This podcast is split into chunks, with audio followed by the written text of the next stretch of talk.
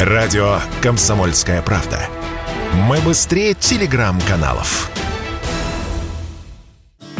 Турция не хочет остаться без туристов из России. Власти страны планируют комплекс мер для поддержки туристического сектора, сообщают турецкие СМИ. В частности, нескольким российским туроператорам могут предоставить кредит общей суммой 300 миллионов долларов. Кроме того, планируется создать авиакомпанию для перевозки российских туристов на турецкие курорты. Напомню, в марте российские туроператоры приостановили чартеры в Турцию, опасаясь, что из-за санкций их самолеты, находящиеся в лизинге, арестуют. Именно это один из поводов для создания новой турецкой авиакомпании, объяснил Радио КП главный редактор портала Авиару Network Роман Гусаров.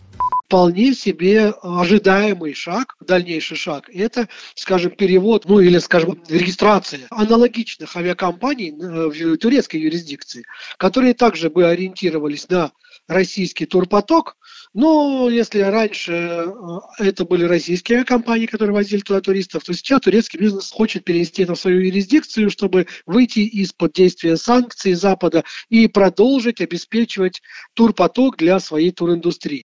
Между тем, российские туроператоры уже продают путевки в Анталью и другие курорты. Спрос немалый, сказал Радио КП вице-президент Альянса туристических агентств России Александр Мкрчан. Некоторые самолеты уже раскуплены полностью. Правда, цены совсем другие, чем год назад. В частности, из-за усложнившихся маршрутов. Теперь из Москвы в Анталью приходится лететь не напрямую, как обычно, а делая крюк, который занимает час времени.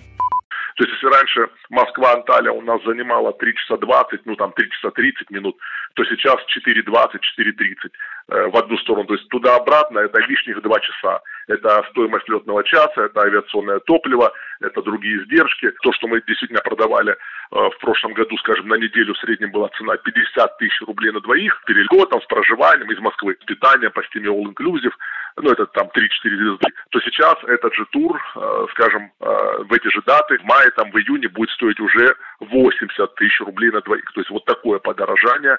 Ранее Ростуризм объявлял, что рассчитывает восстановить полетные программы в Турцию к майским праздникам. Этот вопрос ведомство обсуждало с министром культуры и туризма Турции. Василий Кондрашов, Радио КП. Радио «Комсомольская правда». Никаких фейков, только правда.